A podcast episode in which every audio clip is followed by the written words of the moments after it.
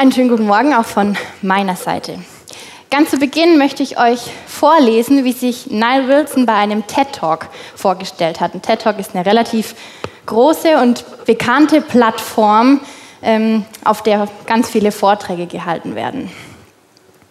Hallo, ich bin Nile Wilson, 26 Jahre alt und Ex-Kunstturner. Mit 20 wurde ich zum olympischen Medaillengewinner und war zu dem Zeitpunkt bereits mehrfacher europäischer und Commonwealth Champion. Ich bin verantwortlich für den am schnellsten wachsenden YouTube-Channel Großbritanniens mit eineinhalb Millionen Abonnenten und 350 Millionen Klicks weltweit. Ich habe eine Handvoll lukrativer Unternehmen gegründet und außerdem sehe ich extrem gut aus und bin außerordentlich intelligent. Entschuldigung, ich muss von vorne beginnen. Hallo, ich bin Nye Wilson. Ich bin 26 Jahre alt und leide schwer an Depressionen. Ich bin selbstzerstörerisch, beziehungsweise ich war es, als ich im, auf höchstem Niveau Sport trieb. Ich verbrachte vier bis fünf Nächte die Woche im Casino, allein. Wenn ich anfange, Alkohol zu trinken, kann ich Tage oder Wochen nicht damit aufhören. Ich bin meiner Freundin fremdgegangen. Ich rauche, obwohl ich es nicht will. Ich kann nicht schlafen. Und ich sitze gerade ein Fahrverbot ab. Das sind mal zwei Gegensätze, sich vorzustellen. Ich finde es auch extrem mutig, dass der so einen Vortrag begonnen hat, auch auf so einer riesigen Plattform. Was für Gegensätze. Man müsste doch meinen, der hat doch wirklich in seinen jungen Jahren schon viel erreicht. Der hat das erreicht, wo er hingearbeitet hat. Er hatte eine Freundin, er hatte Erfolg, er hatte viel Geld, er hatte Anerkennung, so vieles, wo man doch eigentlich denken müsste, der hat, hat sich doch verwirklicht. Der hat doch seine Träume gelebt und der müsste doch eigentlich glücklich sein. Der müsste doch eigentlich ein erfülltes Leben haben. Scheinbar braucht es für Glück, für Lebensglück, für ein erfülltes Leben braucht es scheinbar aber doch irgendwie was anderes. Und klar ist das jetzt ein Extrembeispiel, aber ich kenne dieses Prinzip in einem kleineren Maßstab von meinem eigenen Leben auch, dass man glaubt, ähm, man arbeitet doch auf ein Ziel hin, damit man dann irgendwie glücklicher ist ähm, oder erfüllter. Meine Vorstellung war das, das wird so sein, wenn ich verheiratet bin. Ich hatte eine sehr romantisierte Vorstellung vom Verheiratetsein und dann war ich verheiratet und dachte ich, ach so, Okay, aber wenn wir dann Kinder haben, wenn wir dann eine Familie sind, dann bin ich bestimmt ganz ausgefüllt. Dann bin ich bestimmt ganz glücklich. Ich hatte auch keine Vorstellung davon, wie es ist, eigene Kinder zu haben. Jemand hat mal gesagt, glücklich sein ist wie cool sein. Je mehr du es sein möchtest, desto weniger bist du es. Da ist auch irgendwie was dran. Ich glaube, und unsere Gesellschaft von einem erfüllten Leben, von Lebensglück, hat sich sowieso generell irgendwie verschoben, hat sich verlagert. Unser Schwerpunkt ist im Innen, also im, im eigenen Selbst. Deswegen auch solche Slogans wie Lebe deinen Traum, verwirkliche dich selbst, für das Leben, das du dir wünschst. Und das alles kannst du erreichen aus dir selbst. Du kannst sozusagen dein eigenes Ich so kreieren, dass du ein erfülltes Leben führst. Und dafür brauchst du eben das richtige Mindset, genug Disziplin, du musst die richtigen Menschen in dein Leben holen. Du brauchst genug Selbstliebe und dann wird das schon was. Ich habe noch Beispiele ähm, dabei aus dem Social Media Bereich. Du bist dein größtes Projekt. Und das Schöne daran, du hast alle Mittel, um dich selbst zu formen und zu gestalten. Investiere in dich selbst, lerne, wachse, verbessere dich. Die Rendite ein erfüllteres, glücklicheres Leben und die Gewissheit, dass du die beste Version von dir selbst bist. Was für Versprechungen, oder?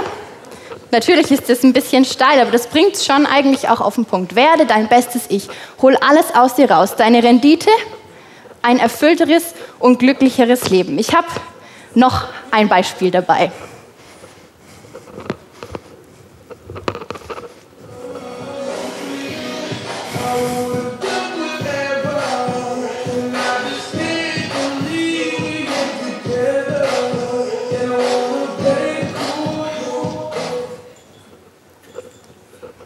Ist ein Short. Und dieses That Girl, also dieses Mädchen, das ist ein Trend auf Social Media, der natürlich besonders junge Frauen und Mädchen ansprechen soll. Aber wer kann so perfekt sein? Wer kann schon am frühen Morgen die perfekte Version von sich selbst sein? Was haben That Girl und Nile Wilson gemeinsam? Ich glaube, dass eben wenn man das Rad weiterdreht, das Ganze endet in Einsamkeit und Isolation. Letztlich ist diese Jagd nach dem besten Ich, das ich irgendwie aus mir selbst raus entwickeln muss, Selbstzerstörung. Das hat der Nye Wilson genauso für sich auch formuliert. Verwirkliche dich selbst und du wirst ein glückliches Leben haben. Ich habe heute Morgen Aussagen von Jesus dabei, die hören sich ganz, ganz anders an.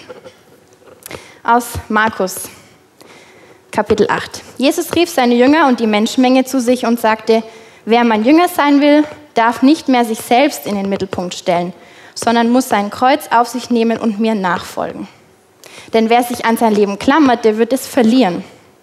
Wer aber sein Leben für mich und für Gottes rettende Botschaft aufgibt, der wird es für immer gewinnen. Was hat ein Mensch denn davon, wenn ihm die ganze Welt zufällt? Er selbst dabei aber seine Seele verliert. Er kann sie ja nicht wieder zurückkaufen. Jesus ruft die Menschen zu sich her und dann lädt er sie ein zur Nachfolge. Er sagt, dein Leben ist dann ein Gewinn, wenn du es weggibst, wenn du es aufgibst, wenn du dich selbst verleugnest, dein Kreuz auf dich nimmst. Das ist wirklich das absolute Gegenteil doch, oder? Von dem, womit wir sonst bombardiert werden in der Werbung oder auf Social Media. Da ist es natürlich ganz offensichtlich, wie in so einem Clip, da lachen wir vielleicht drüber. Aber ich glaube, dass das unter der Oberfläche weniger offensichtlich trotzdem was ist, was eine breite Masse an Menschen in unserer heutigen Gesellschaft doch irgendwie schon glaubt. Ich werde dann glücklich, wenn ich nach dem lieb, was meine Träume sind, wenn das irgendwie zum Zug kommt, nach meinen Sehnsüchten, wenn ich das Beste für mich rausholen kann, dann kann ich glücklich sein. Und das alles, was ich dafür brauche, liegt auch irgendwie in mir selbst und das muss ich da irgendwie rauskramen und dann kann das gelingen. Ich möchte mit euch in den nächsten Minuten eben anschauen, was Jesus damit meint mit diesen Aussagen, wozu er uns hier einlädt. Ich fange nochmal an hier bei diesem ersten Vers, Vers 34. Jesus sagt, wenn jemand mir nachfolgen will, sagt er, muss er sich selbst verleugnen, sein Kreuz auf sich nehmen und mir nachfolgen. Nachfolgen.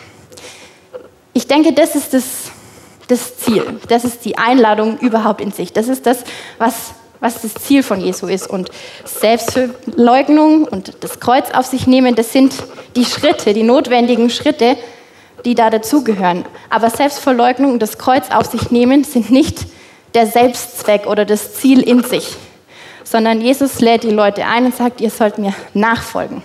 Dafür ähm, gibt es auch gewisse Schritte, aber ich will mich von dieser Richtung sozusagen ähm, diesen Aussagen mit euch nähern. Weil ich bin wirklich überzeugt, dass Jesus hier grundsätzlich eine Einladung ausspricht, was ganz, ganz Großartiges zu entdecken und dass er nicht damit meint, so das sind die nächsten eins, zwei, drei Schritte, wie du dich moralisch betteln kannst und Gott zeigen kannst, wie klein du dich halten kannst und wie du dich selber unterdrücken kannst. Also Nachfolge ist das Ziel des Ganzen, wofür uns Jesus gewinnen will, wo er sagt, da wird dein Leben gewinnen. Nachfolge. Ganz schlicht ist es ja irgendwie logisch, dass ich nur jemandem folgen kann, den ich im Blick habe. Also ich kann jemandem dann hinterhergehen, wenn ich sehe, wo der hingeht. Wenn ich den irgendwie im Blick behalten kann. Das ist ja ganz logisch.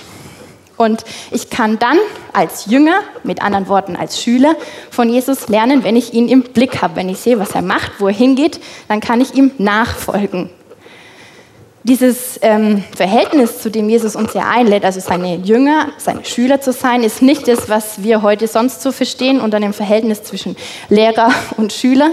Jesus meint was ganz anderes. Ähm, Lernen auch was ganz anderes ist, als wir das heute vom Schulsystem kennen, sondern Jesus meint, du kannst von mir lernen, indem du ganz eintauchst in mein Leben, indem du siehst, wie ich die Dinge bewerte, wie ich sie angehe, wie ich mit meinen Gefühlen umgehe, wie ich mit Konflikten umgehe, was es für mich bedeutet, Gott und Menschen zu lieben, Dafür musst du ganz nah an mir sein, damit du mich sehen kannst, um es nachzumachen. Jesus sagt von sich selber aus, der Sohn tut nur das, was er den Vater tun sieht. Also genau dieses selbe Prinzip zu sagen, das ist doch, was wir uns wünschen als seine Nachfolger, ihm ähnlicher zu werden. Zu sagen, ich will sehen, was Jesus macht, was ihm wichtig ist, wo er am Werk ist und dann kann ich hinterhergehen, dann kann ich das auch machen. Und mit dem, wo wir uns umgeben, damit, was wir auf uns sozusagen einströmen lassen, das ist das, was Einfluss auf uns nimmt, was uns prägt. Das, so ist unser Gehirn einfach gemacht.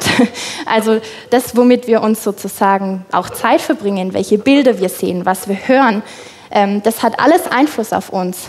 Langsam, aber kontinuierlich nimmt das Einfluss auf uns und prägt auch unsere, unser Denken, unsere Gefühle, unsere Entscheidungen.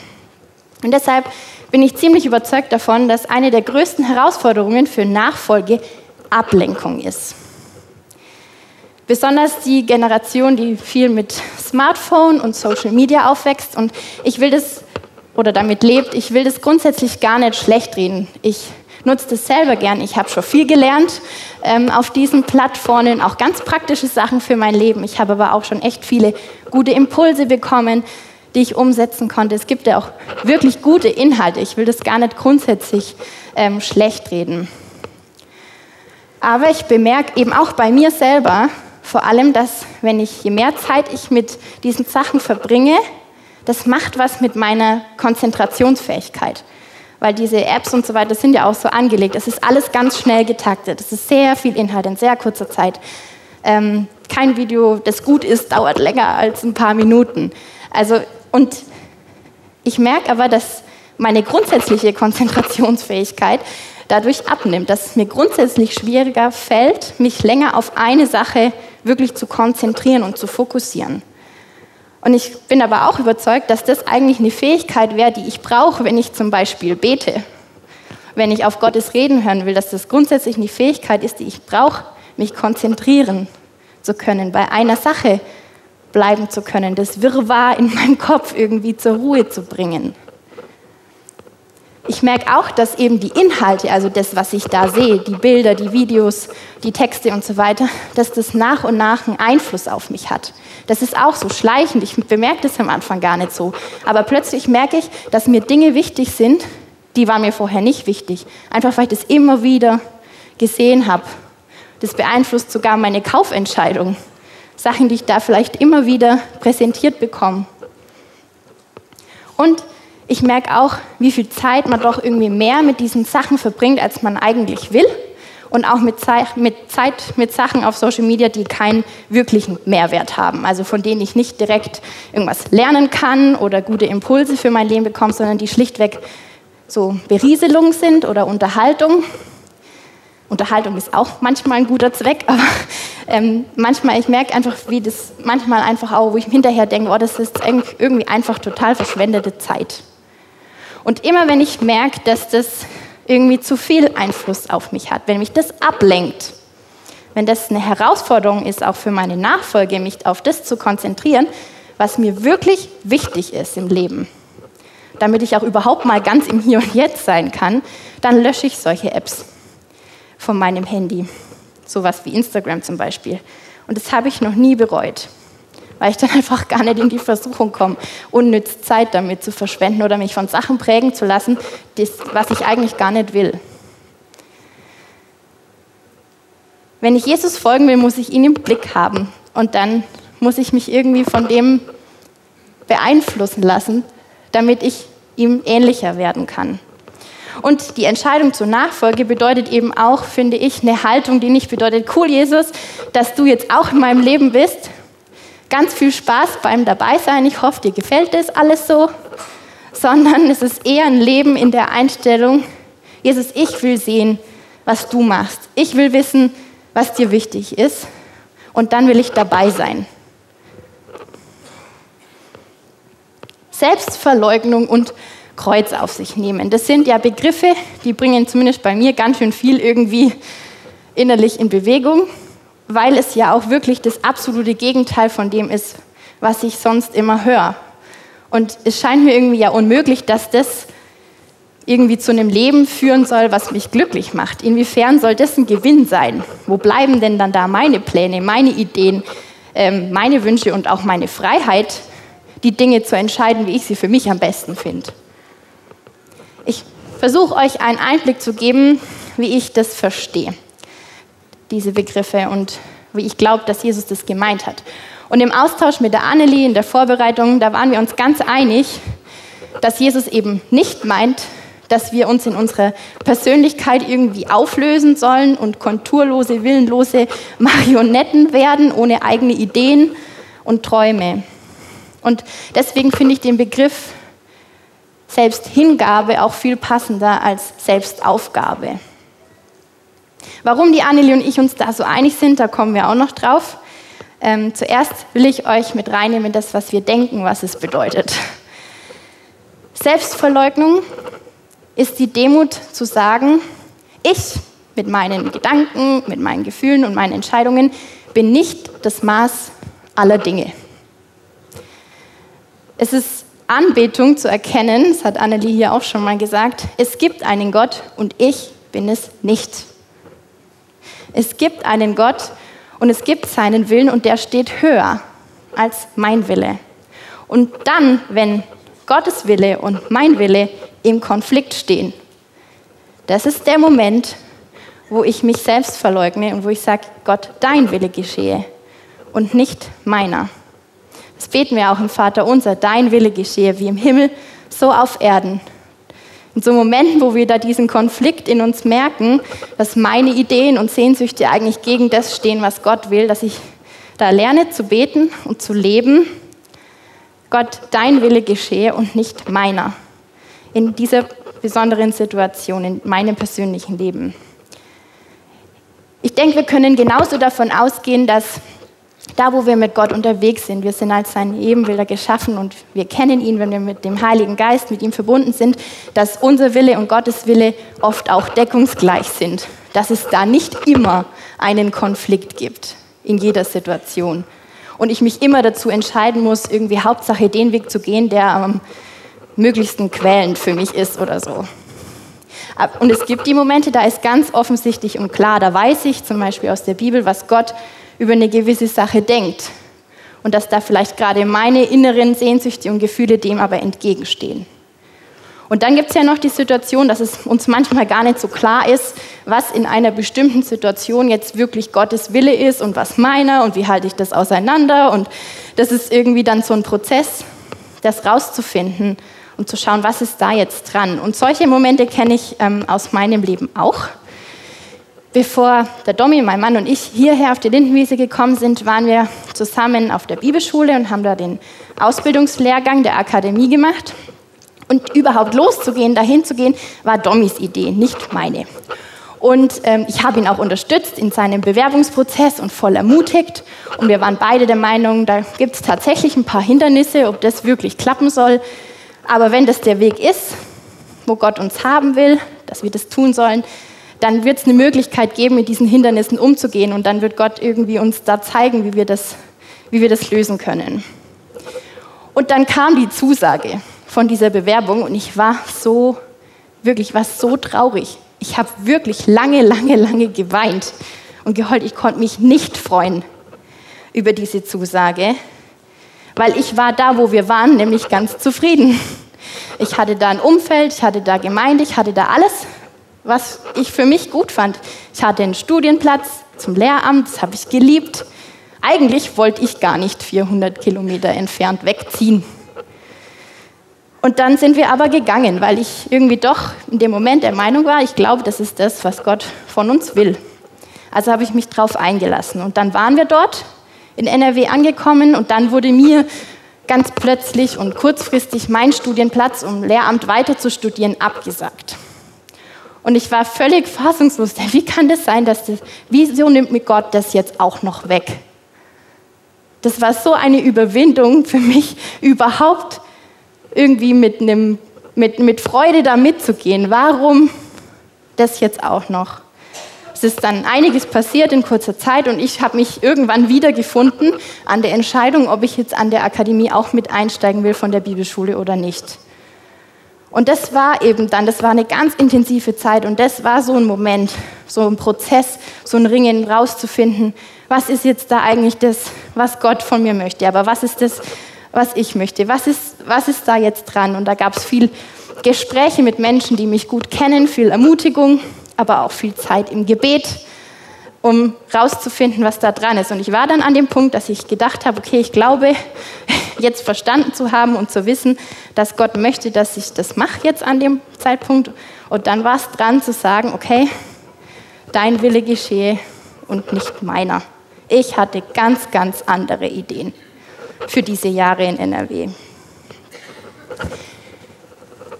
Und ich habe nur dazu gewonnen. Das war hart, das hat mich geschmerzt, das hat mich gekostet, wirklich auch viele Tränen gekostet. Aber ich habe nur dazu gewonnen sein Kreuz auf sich nehmen. Was muss das bei den Leuten ausgelöst haben, wo Jesus das ursprünglich mal gesagt hat? Was muss das bei denen ausgelöst haben? Für die war das Kreuz ja nicht schon das Symbol von Erlösung, das Symbol von Christentum, sondern einfach nur ein Hinrichtungsinstrument. Was, müssen, was muss das noch viel mehr mit ihnen gemacht haben, als Jesus sowas sagt? Sagt, nimm dein Kreuz auf dich und folge mir nach. Jesus kann ja jetzt irgendwie nicht meinen, dass es für uns alle irgendwie, dass wir alle eine Möglichkeit suchen sollen, uns möglichst grausam umbringen zu lassen oder uns alle möglichst extrem seelisch und körperlich zu quälen.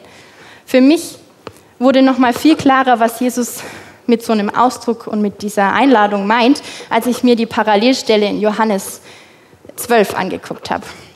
Diese Stelle in Markus 8 und Johannes 12 verbindet nämlich dass Jesus bei beidem eine Einladung zur Nachfolge ausspricht und es aber direkt zusammenbringt mit, dass er seinen Jüngern ankündigt, wie sein Weg aussieht, nämlich ein Weg ins Leiden und in den Tod. Bei beiden Stellen bringt Jesus das praktisch fast wie im selben Moment. Ich sage euch die Wahrheit. Ein Weizenkorn, das nicht in den Boden kommt und stirbt, bleibt ein einzelnes Korn. In der Erde aber keimt es und bringt viel Frucht, obwohl es selbst dabei stirbt. Wer an seinem Leben festhält, wird es verlieren. Wer aber sein Leben in dieser Welt loslässt, wird es für alle Ewigkeit gewinnen. Wer mir dienen will, der soll mir nachfolgen. Wo ich bin, soll er auch sein. Und wer mir dient, den wird mein Vater ehren. Also auch Jesus spricht hier ja auch vom Tod, vom Sterben. Also sozusagen der radikalsten Form von Hingabe, von Loslassen, sich verschenken.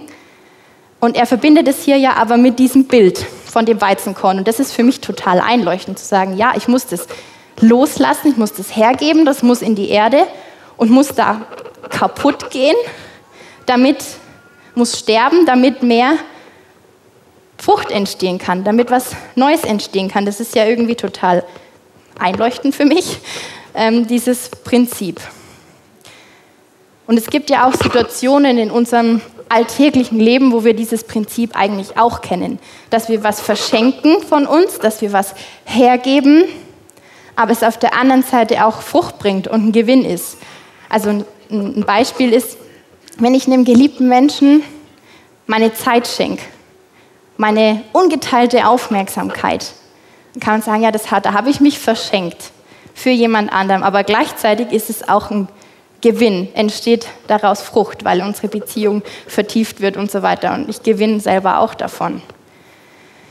Die Botschaft von das Kreuz auf sich nehmen ist, und da bin ich, mir, bin ich echt überzeugt, Nachfolge kostet auch was. Das ist für uns unattraktiv, weil die Frage unserer Zeit ist eher, was dient mir? Was ist gut für mich? Und Verzicht und Hingabe, das klingt da jetzt nicht gerade verlockend. Vor allem nicht, wenn es jetzt nicht eine unmittelbare Belohnung für den Verzicht für mich gibt. Wenn da nicht sozusagen direkter Zusammenhang besteht. Und Jesus hat ja auch gesagt, ich bin gekommen, damit sie das Leben in Fülle haben. So wie bei diesem Weizenfeld. Da sind auch Körner ausgesät worden und dann kommt auch Fülle raus. Aber gleichzeitig bedeutet ein Leben in der Nachfolge eben auch, dass man was gehen lassen muss manchmal, dass man was loslassen muss, dass was sterben muss. Und da kommen wir immer wieder mal an den Punkt, wo wir uns da fragen, was ist, was ist da jetzt das, was ich loslasse, was ich, was ich sterben lasse. Und da finde ich, braucht es auch Vertrauen zu Jesus, um das sagen zu können. Ich, ich lasse das jetzt los, ich gehe dir da hinterher, weil ich glaube, dass du es dass wert bist. Der Verlust, der schmerzt mich, aber ich glaube trotzdem, dass es einem Leben in Fülle letztlich dient. Das Kreuz auf sich nehmen. Es macht mich wirklich total nachdenklich. Es beeindruckt mich auch, dass es ja auch heute noch in anderen Ländern Christen gibt, die verfolgt werden und die tatsächlich dann sagen, wenn ich dir nachfolge, Jesus, und mein Kreuz auf dich nehme, dann kann das auch bedeuten, dass es tatsächlich mein physisches Leben kostet. Und ich glaube, das darf mich auch bewegen, berühren, auch hinterfragen.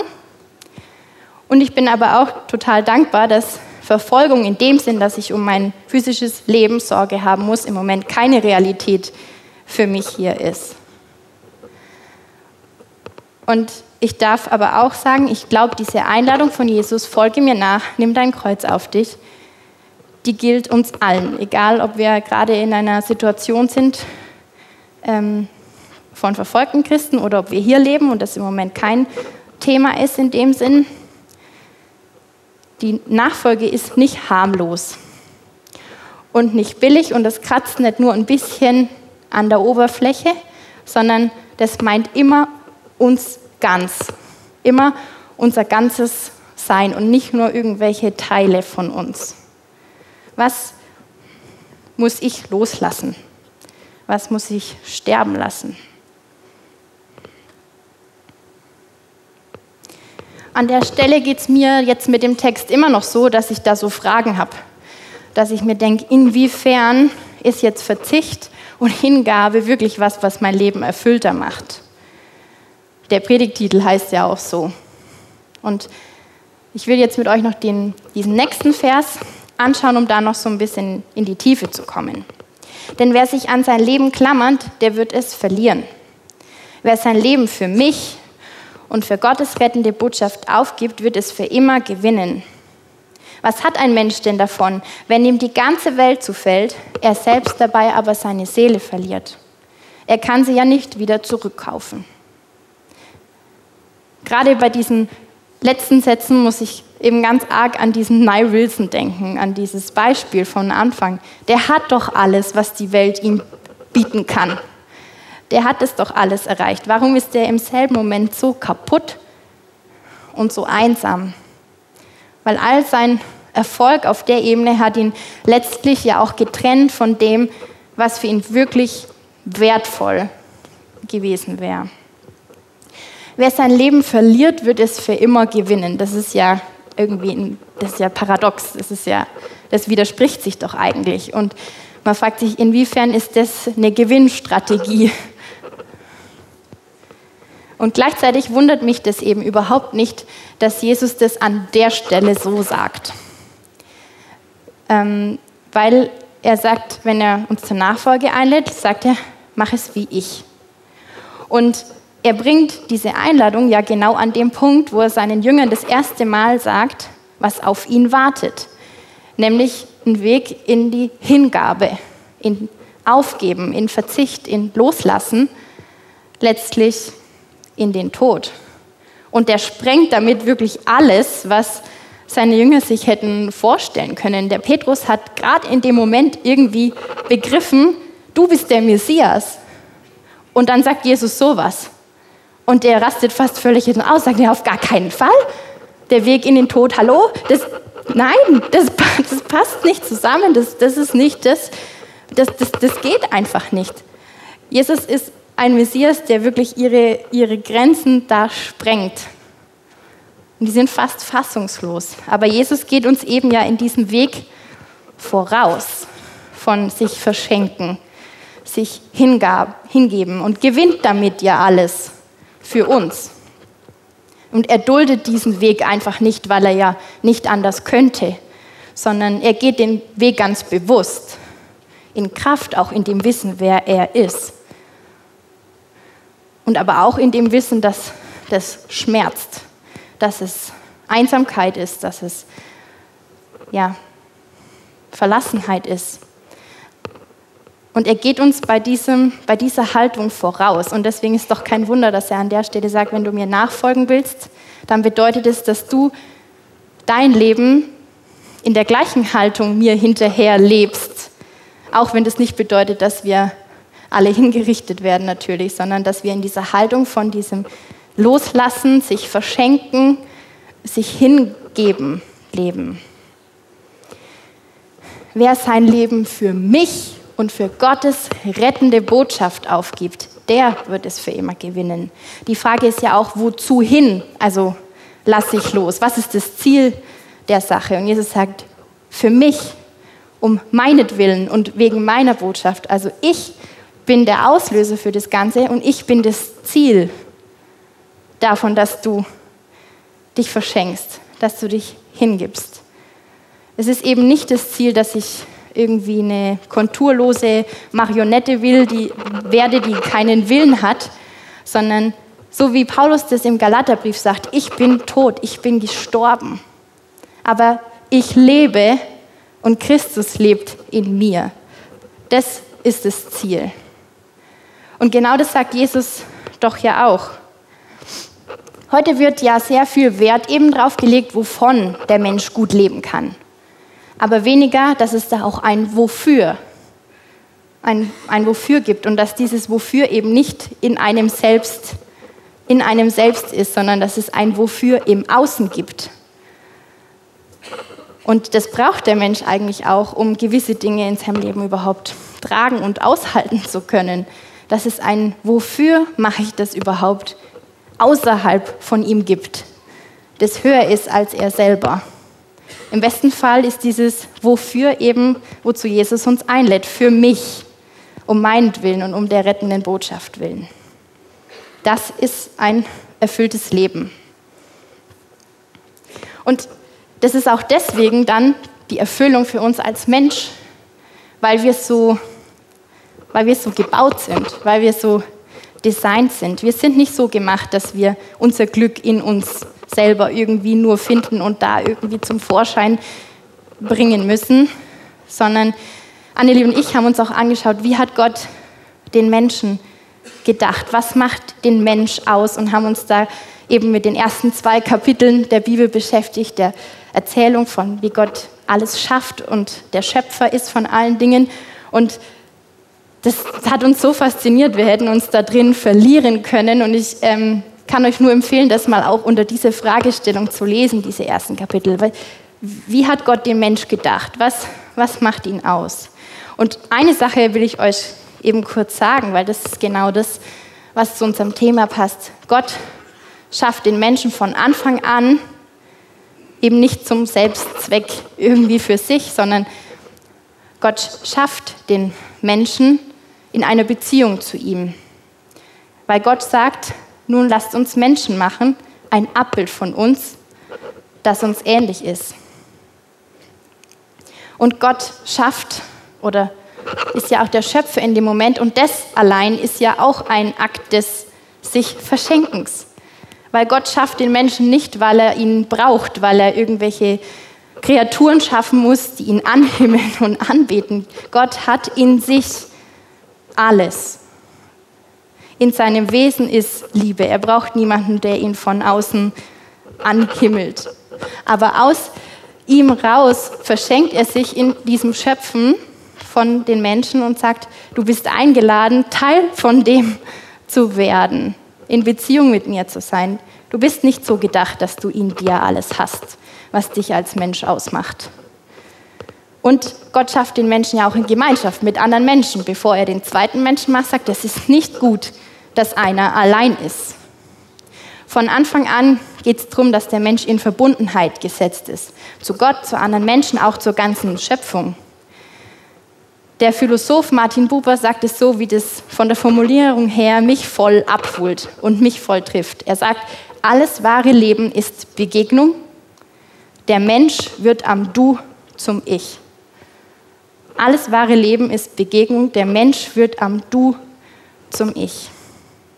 Und deswegen lädt Jesus uns hier nicht ein, äh, mit dieser Nachfolge, mit dem Kreuz auf sich nehmen, gegen unser Menschsein zu handeln, sondern er lädt uns ein zu sagen, tu das, wozu du gemacht bist, damit du ganz der Mensch sein kannst, der du bist und wie du gedacht bist, was dich zum wahren Menschen macht. Und deswegen bedeutet für mich jetzt an dem Punkt Selbstverwirklichung auch was ganz anderes, als wie das heute gefüllt wird, der Begriff, weil ich darf eben sehr wohl, obwohl ich loslasse und mein Kreuz auf mich nehme, mich mit meinen Gaben, mit meinen Fähigkeiten, mit meinem Charakter, aber auch mit meinen Grenzen ganz einbringen, so dass es beziehungsförderlich ist und so dass es in Verantwortung ist vor Gott, vor anderen Menschen, vor der ganzen Schöpfung letztlich. Und ich darf loslassen. Ich darf aufhören, mich immer selber in der Mitte zu haben, weil ich nur glaube, nur dann, wenn ich mich um mich selbst kreise, kann mein Leben irgendwie glücklich sein. Wenn ich alles an mich halte, was irgendwie geht. Wir denken ja zuerst, oder das ist so irgendwie in uns drin, weil das begegnet uns überall. Das wird uns zerstören, wenn wir uns selber aus der Mitte nehmen. Wir werden uns einfach in, in nichts, nichts auflösen. Wir werden nicht mehr da sein. Und ich glaube, dass Jesus uns einlädt und sagt, glaubt dieser Lüge nicht. Glaubt dieser uralten Lüge nicht, die fast so alt ist wie die Menschheit selber und die die Schlange in dieser Erzählung vom Sündenfall den Menschen einflüstert und die Gehör findet. Glaub ja nicht, dass das schon alles war. Glaub ja nicht, dass Gott es gut mit dir meint. Du musst dich selber zum Maßstab aller Dinge machen. Gott will dich klein halten. Ich glaube, dass Jesus sagt, glaubt diese Lüge ganz tief drinnen, glaubt der nicht. Du bist nicht so gedacht, dass du alles in dir halten musst. Es ist so ein Geschenk, loslassen zu können, verzichten zu können, sich verschenken zu können. Das macht wahres Menschsein aus. Ich bin wieder am Anfang. Jesus lädt uns ein, ihm zu folgen und damit zu gewinnen. Und ich denke, ihr habt es verstanden, dass es nicht darum geht, im Kern irgendwie möglichst deprimierendes und qualvolles Leben zu leben, um Gott mit Selbstaufgabe zu beeindrucken, sondern es darum, so zu machen, wie Jesus es macht. Zu sagen, das Geheimnis, ein Mensch zu sein, wie Gott sich gedacht hat, beinhaltet eben auch, dass ich loslassen kann, dass ich mich selber aus der Mitte nehmen kann und Gott dahinsetzen kann. Das wird mich ausfüllen. Und das kostet manchmal auch. Das kostet Einsatz. Und es kostet auch Leidensbereitschaft, wenn es an der Zeit ist. Und es braucht, glaube ich, wirklich Vertrauen dafür, um das leben zu können. Ich, ähm, ja, für mich persönlich ist es wirklich ein Vertrauensschritt, ganz besonders da, wo Momente sind, die, mich, die mir Angst machen. Genau da ist meine große Herausforderung zu sagen, mich und meine Angst irgendwie zu kurz zu kommen, aus der Mitte zu nehmen, mich nicht darum, nicht darum zu kreisen und das vielleicht auch viel größer werden zu lassen, als es eigentlich ist. Weil ganz oft sind solche Ängste bei mir auch unbegründet, sondern zu sagen, das ist meine große Herausforderung, da im Vertrauen zu sagen, nein, es ist, ich lasse es, ich lasse es gehen. Ich nehme dich in die Mitte, ich konzentriere mich auf dich. Gott will uns unser Leben nicht nehmen, aber auch nicht nur an der Oberfläche ein bisschen rumpolieren oder so. Nachfolge meint uns immer ganz, immer, immer alles. Wir gehen jetzt in eine Lobpreiszeit und in der lade ich dich ein, für dich zu reflektieren, wo Gott zu dir redet, was für dich dran ist, wo du was loslässt oder wo du dich verschenken willst oder an welchem Punkt in deinem Leben du Jesus vertrauen willst, dass es gut für dich ist, wenn du ihn in die Mitte nimmst. Und du kannst das machen und dir dann eben damit vorstellen, dass deine Hände geschlossen sind und du damit die Dinge hältst, wo du genau eigentlich merkst, die sollte ich aber loslassen. Und in diesem Prozess, wo du das reflektierst, im Gebet mit Gott bewegst, kannst du deine Hände aufmachen und es loslassen. Diese Haltung von ich gebe das weg, ich verschenke das, weil auch nur offene Hände können was nehmen, können was empfangen. Jemand hat mal gesagt, wenn dir jemand neue Kleider schenkt, musst du die alten schon ausziehen, um die neuen tragen zu können. Wir beten Gott mit den Liedern auch an. Wir bringen damit zum Ausdruck, dein Wille geschehe und nicht meiner. Du bist es wert, dass ich alles loslasse. Du bist es wert. Und wir singen, ich lege meine Krone, ich lege alles, was mich ausmacht, dir zu Füßen. Ich verschenke mich dir, ich gebe mich dir hin.